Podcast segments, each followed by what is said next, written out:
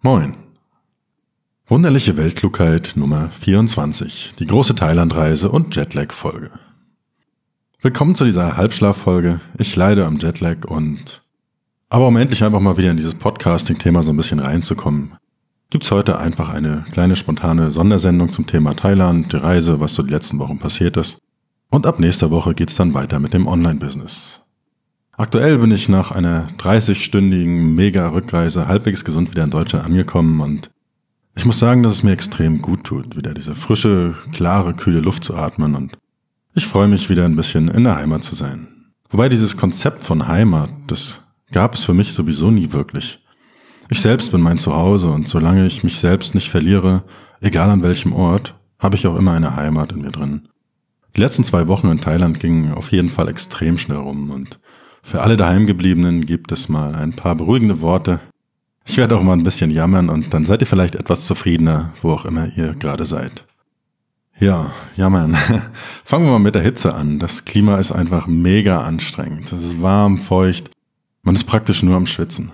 In Bangkok und Chiang Mai ging das noch, weil die Luft war einfach viel trockener, aber auf den Inseln hatten wir eine Luftfeuchtigkeit von über 80 Prozent und ein oder zweimal auch so einen richtig tollen Tropenregen. Und du ziehst dir ein neues T-Shirt an und bist fünf Minuten draußen und sofort wieder total verschwitzt. Und irgendwann senkst du zwangsläufig auch deine hygienischen Standards und es wird einfach nur noch dreckig. Die erste Woche waren wir zusammen mit ungefähr 15 Leuten vom Citizen Circle auf Kopangan und wir hatten zwei große Villen mit zwei großen Pools, jede Menge Bier und es war auf jeden Fall schon recht viel Luxus und eine ziemlich coole Location. Aber es offenbarten sich mit jedem Tag hier neue Gefahren.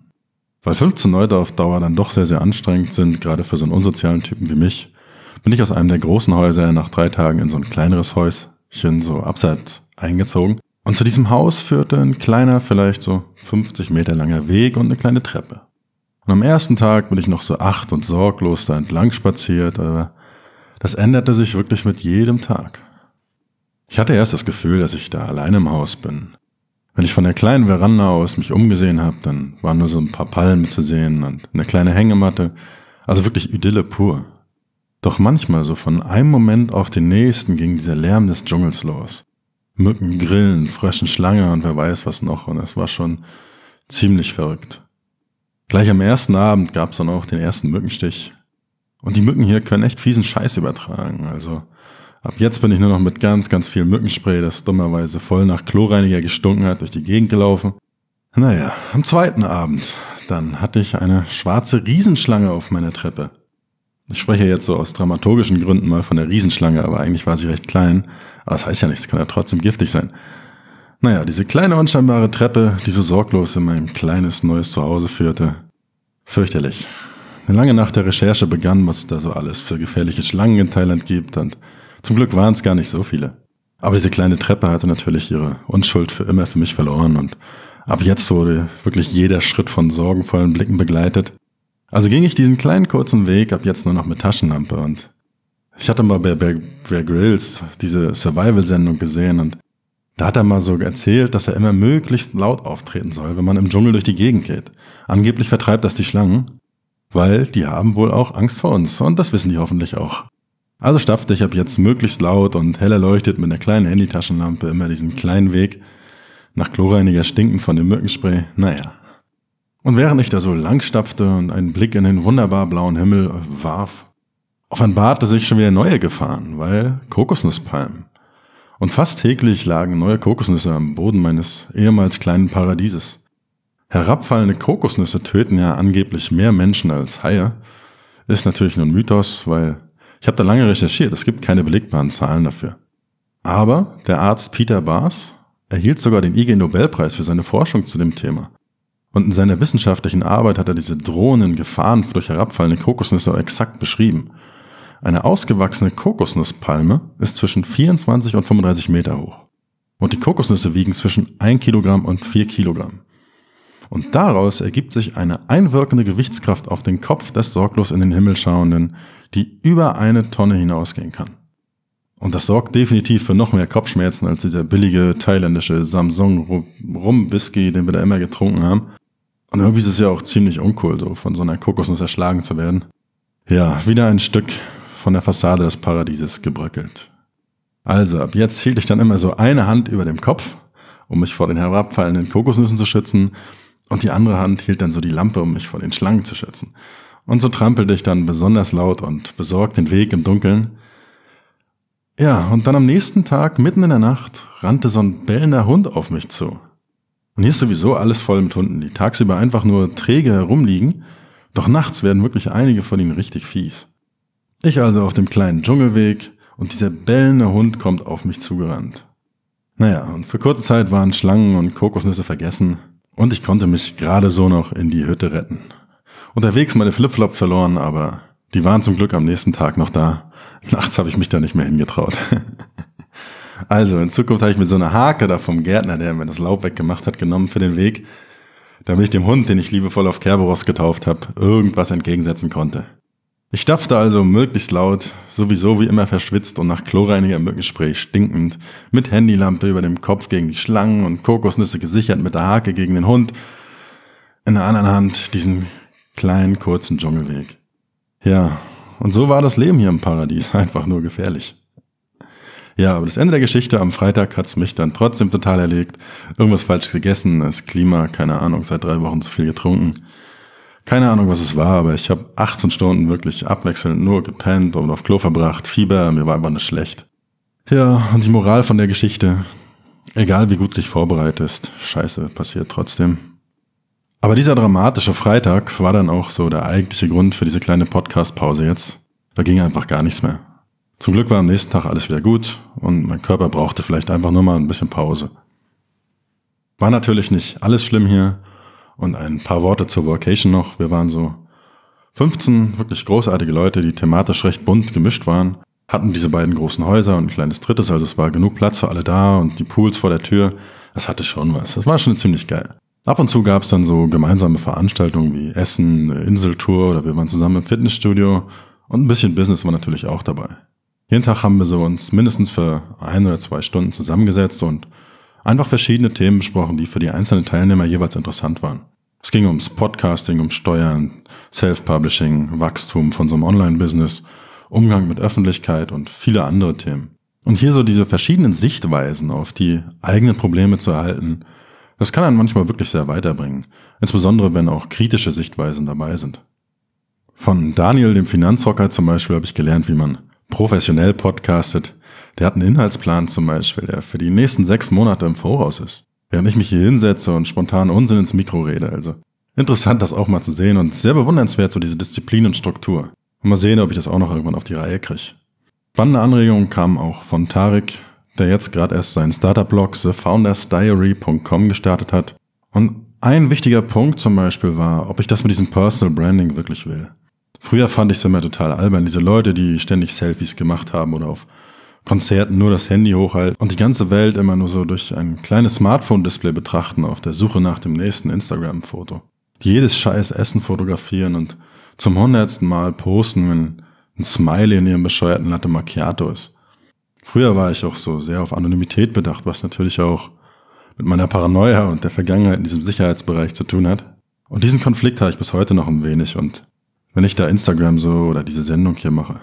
Aber ich muss mich da, glaube ich, entscheiden und da ich gesagt habe, mindestens ein Jahr lang diesen Podcast zu machen, bleibe ich erstmal dabei und versuche auch so ein bisschen ein paar Dinge in meiner Perspektive anzupassen. Wenn mir vom Konzert mit dem Handy vor mir steht, wird natürlich trotzdem umgepokt, aber das ist ein anderes Thema. Interessant war es auf jeden Fall auch, Martin von Fritzwold wieder zu treffen. Der hat so ein minimalistisches Portemonnaie, das sich ziemlich gut auf Amazon verkauft und hat auch einen Online-Kurs. Und es war spannend, einfach die Fortschritte zu sehen. Wir hatten uns auf der Vacation im Juli in Portugal bereits zu Sales Funnel, Facebook Marketing, Online-Kursen, diesem ganzen Thema ausgetauscht. Und mein Sales Funnel Konzept, wie ich das jetzt für den 7 Tage Business Kurs habe, stammt praktisch von ihm. Nur dass ich es bis jetzt noch nicht so mit dieser ganzen Konsequenz, wie er das macht, umgesetzt habe. Aber seine Erfolge mit seinem Kurs und seinem Portemonnaie zeigen, was alles möglich ist. Und das zu sehen, ist wirklich cool. Und der wichtigste Input hier war jetzt auch wieder, auf jeden Fall mehr auf Video zu setzen und das werde ich in Zukunft auf jeden Fall versuchen. Interessant fand ich bei ihm auch, dass er seinen Kurs zum Beispiel zusammen mit seiner Freundin Anna macht. Und ich war ja immer so sehr auf die Trennung zwischen Business und Privatleben bedacht, aber letztendlich, ich glaube, gerade wenn man noch zu Hause arbeitet oder gemeinsam reist, ist das wohl ohnehin nur schwer möglich. Also hier wird es auch Zeit für mich vielleicht mal umzudenken. Ja, und das nur so als kleiner Auszug. Also es ging um viele Gedanken. Es war natürlich viel, viel mehr, aber ich hatte auch viel mit Klima und den ganzen tödlichen Gefahren des Dschungels zu kämpfen, so dass ich in der Zeit eigentlich kaum was für mein eigenes Business gemacht habe. Aber dafür habe ich erfolgreich meine ersten Rollerfahrten in freier Wildbahn absolviert und habe halt diese Gedanken mitgenommen, die ich dann in den kommenden Wochen und Monaten umsetzen werde. Ich bemerke auch immer wieder, dass ich in neuen Umgebungen neue Gedanken habe. Manchmal hilft es, glaube ich, einfach auch diesen Ort zu wechseln, wenn man seine Perspektive einfach mal ändern will. Und überhaupt so dieses Vocation-Format, viele verschiedene Leute an einem Ort zu versammeln und Business und Zusammenleben so ein bisschen zu kombinieren, das halte ich wirklich für genial. Und das sollte auch jeder ruhig mal ausprobieren. Ich habe jetzt von Tim erfahren, dass es in der gleichen Location, wo wir waren, auf jeden Fall im nächsten Jahr wieder eine Vocation geben wird. Im November ist wohl sicher und aktuell, wenn sich genug Leute finden, vielleicht sogar schon im März. Also wenn ihr Interesse habt, könnt ihr euch einfach mal bei Tim oder auch bei mir melden und ich leite euch dann weiter. Für mich geht es im März natürlich wieder auf die Kanaren zur nächsten Ausgabe der Canarycation und auch dort diesmal mit ein bisschen mehr Luxus und eine eigene Website und vielleicht schaffe ich es mal, das Ganze ein bisschen professioneller zu organisieren. Ja, nach Koh Phangan sind wir dann für zwei Tage nach Koh Samui gereist und ja, Strände waren schön. Wir hatten uns ein schickes Resort ausgesucht. War auch eigentlich ganz geil. Wir hatten uns extra die Suiten am Pool gemietet, weil wir uns ein bisschen was gönnen wollten. Aber gleich am ersten Tag den Fehler bemerkt, als frühmorgens lautes Kindergeschrei im Pool losging. Ja, muss man nicht haben am Morgen. Das Essen war auf jeden Fall wie immer sehr gut, wie eigentlich überall in Thailand. Also ich habe keine Ahnung, was wir alles so genau gegessen haben, aber es war wirklich gut und es war viel, viel weniger exotisch, als man sich gedacht hat. Also es waren jetzt keine verrückten Insekten oder so. Man muss halt nur darauf achten, nicht so scharf zu sagen. Denn die Thais lieben absolut Chili und was sie noch mehr lieben, ist noch mehr Chili. Und selbst wenn man in Deutschland scharf ist, was ich schon eigentlich tue, hm, das ist nochmal was völlig anderes als Thai-scharf. Ja, und man sollte auf gar keinen Fall diese eklige Dorian-Stinkefrucht essen. Also die war richtig ekliger Scheiß. Also wirklich absolut widerlich. Und selbst Yannick, unser Foodblogger, ist daran verzweifelt. Allein der Geruch schon. Bäh, da wird einem richtig schlecht. Ja, ansonsten sind wir ein bisschen mit dem Roller um die Insel gefahren. Und gefühlt war die Insel wie überall in Thailand. Also es waren schöne Strände, es war schon alles perfekt.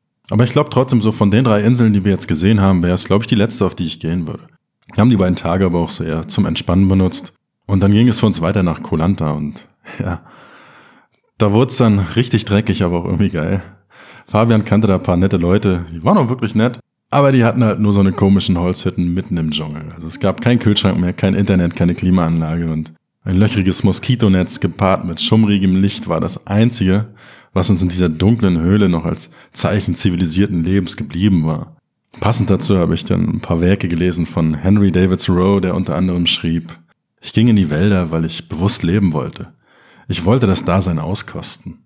Ich wollte das Mark des Lebens einsaugen und alles fortwerfen, das kein Leben barg, um nicht an meinem Todestag inne zu werden, das ich nie gelebt hatte. Naja, und das bestätigte mich dann irgendwie in meinem kleinen Holzhaus, das dem, welches Rowe in seinem Werk Walden beschreibt, doch recht ähnlich war. Ja, und die Betreiber waren wirklich sehr, sehr herzlich. Also waren super, super liebe Menschen, wie eigentlich überall in Thailand. Hatte ich ja schon mal erwähnt. Und wir haben da Leute kennengelernt, die teilweise sogar in Gruppenräumen in so Holzhäusern freiwillig unter diesen Bedingungen leben. Aber nach vier oder fünf Tagen hatte ich wirklich genug davon. Ja, muss man nicht haben. Aber dafür gibt es diese Unterkünfte bereits so ab sieben oder acht Euro am Tag.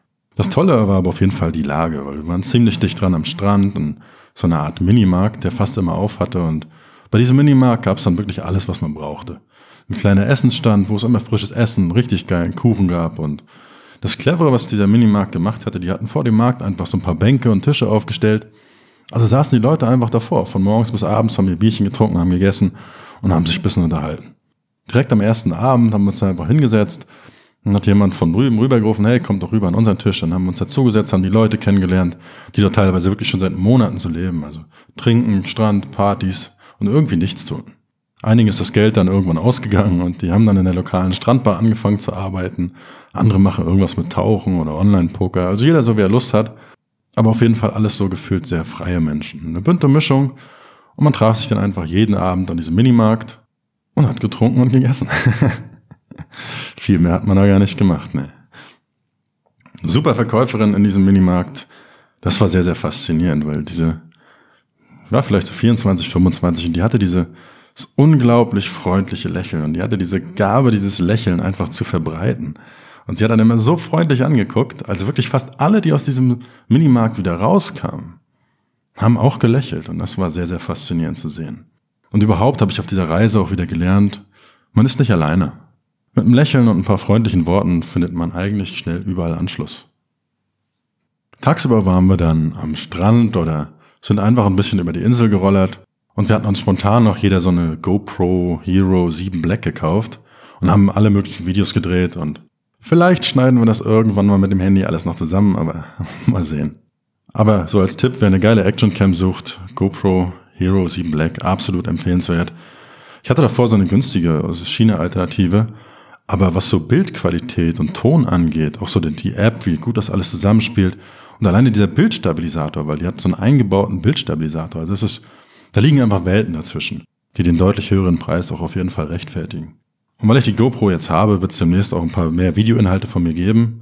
Und damit setze ich dann auch gleich so ein bisschen Input von der Vocation noch um. Ja, aber zurück zum Unproduktivsein. Rollerfahren hat mir mittlerweile extrem viel Spaß gemacht. Es ist irgendwie ein tolles Gefühl von Freiheit. Da über diese ganzen meist leeren Straßen am Strand entlang zu rollern.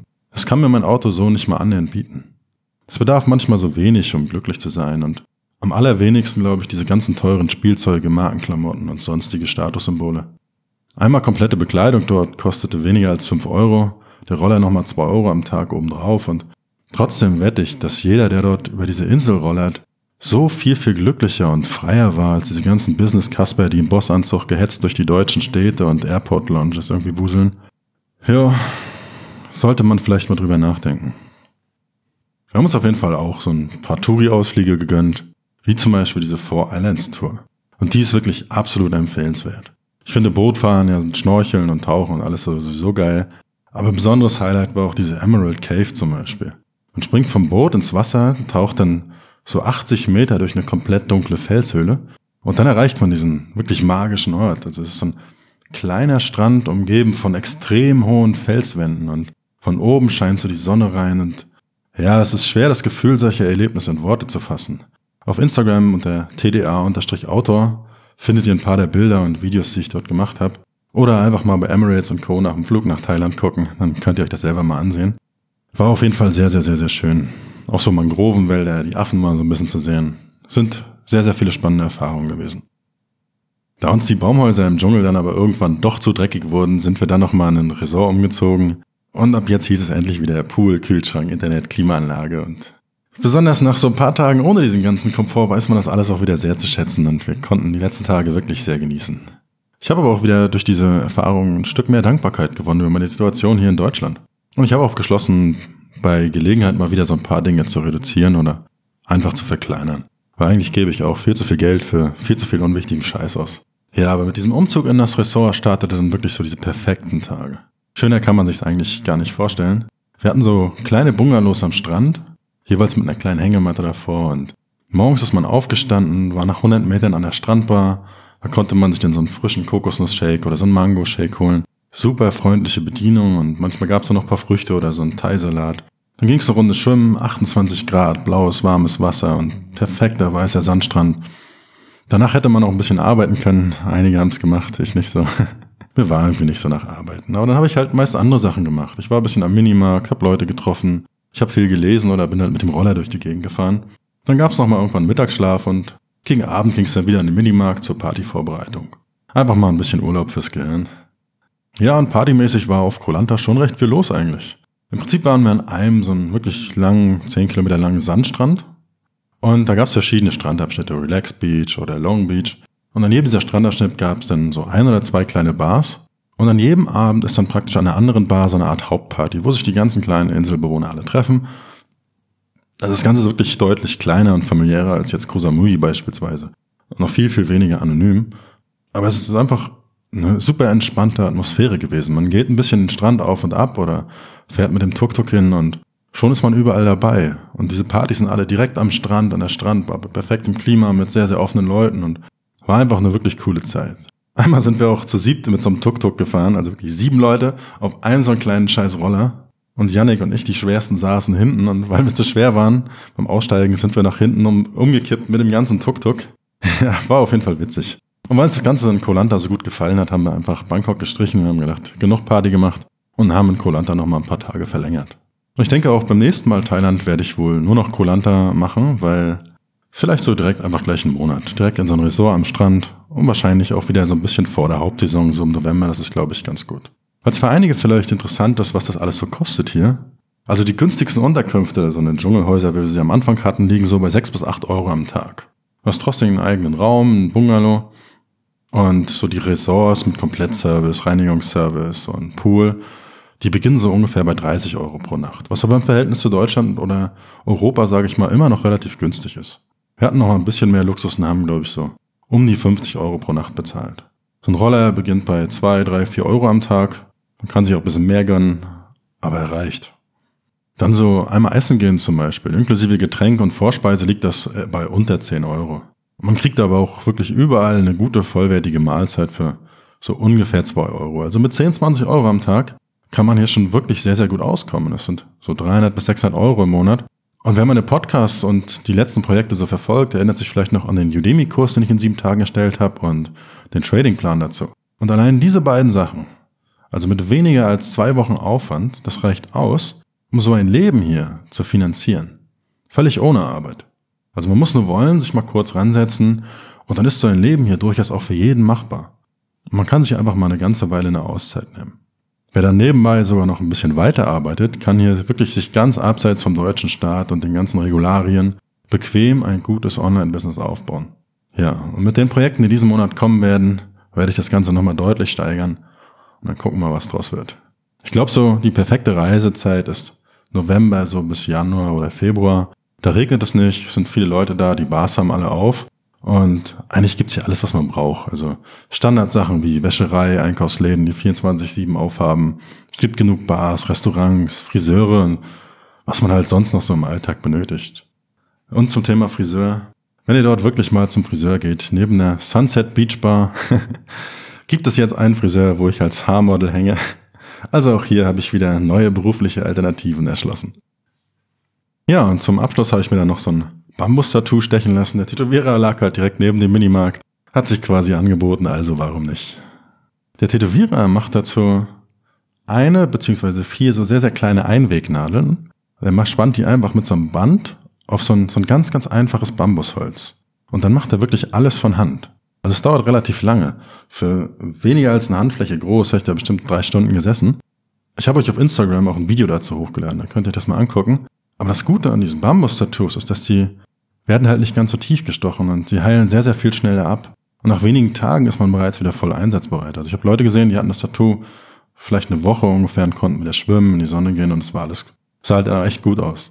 Und im Vergleich zu diesen normalen Maschinentattoos hat es gefühlt auch viel, viel weniger wehgetan. Also man hat es wirklich kaum gemerkt. Man sollte sich natürlich einen guten Tätowierer aussuchen, aber ich würde es auf jeden Fall wieder machen. Und von den anderen Leuten, die ich jetzt gesehen habe dort, die habe ich auch nur Positives gehört. Ja, das war es soweit aus Thailand und von meiner großen Online-Business-Pause. Nach über 30 Stunden Rückreise kam ich dann mega fertig zu Hause an und kämpfe bis heute noch ein bisschen damit. Aber dieser gefürchtete Kälteschock war bei mir so gar nicht da. Es tut mir wirklich unheimlich gut, die frische, klare Luft und diese Trägheit durch das Klima dort ist endlich auch so ein bisschen wieder abgelegt. Ich werde jetzt den Dezember voll und ganz dafür nutzen, noch so ein paar Dinge voranzubringen und im Januar geht's ja dann vielleicht schon nach Südafrika aber über diese ganzen Business-Themen berichte ich dann in der nächsten Aufgabe wieder. Das Tolle am passiven Einkommen war jedenfalls, dass meine Einnahmen, auch wenn ich vier Wochen mal komplett Pause gemacht habe, trotzdem weiter gestiegen sind. Lag natürlich auch so ein bisschen, weil der Black Friday diese ganzen Geschichten dazwischen waren. Aber trotzdem, es ist ein gutes Gefühl, vier Wochen nicht zu tun und es geht trotzdem irgendwie alles weiter. Aber auch Thoreau, ich habe ihn ja heute schon ein paar Mal erwähnt, erkannte schon früh, dass es wichtigere Metriken gibt als Zahlen. Er hat zum Beispiel mal gesagt, nur der ist erfolgreich in seinem Geschäft, der von seiner Tätigkeit leben kann, die ihm die größte Freude bereitet. Also ab jetzt wird es Zeit, mit größter Freude das Business wieder auf das nächste Level zu bringen. Vielleicht auch nochmal eine Weile ausruhen. War gar nicht so leicht mit der Motivation heute. Aber zum Abschied nochmal ein Abschiedszitat von Thoreau und dann ist es vorbei. Wenn wir uns von unseren Träumen leiten lassen, wird der Erfolg all unsere Erwartungen übertreffen. Bis bald.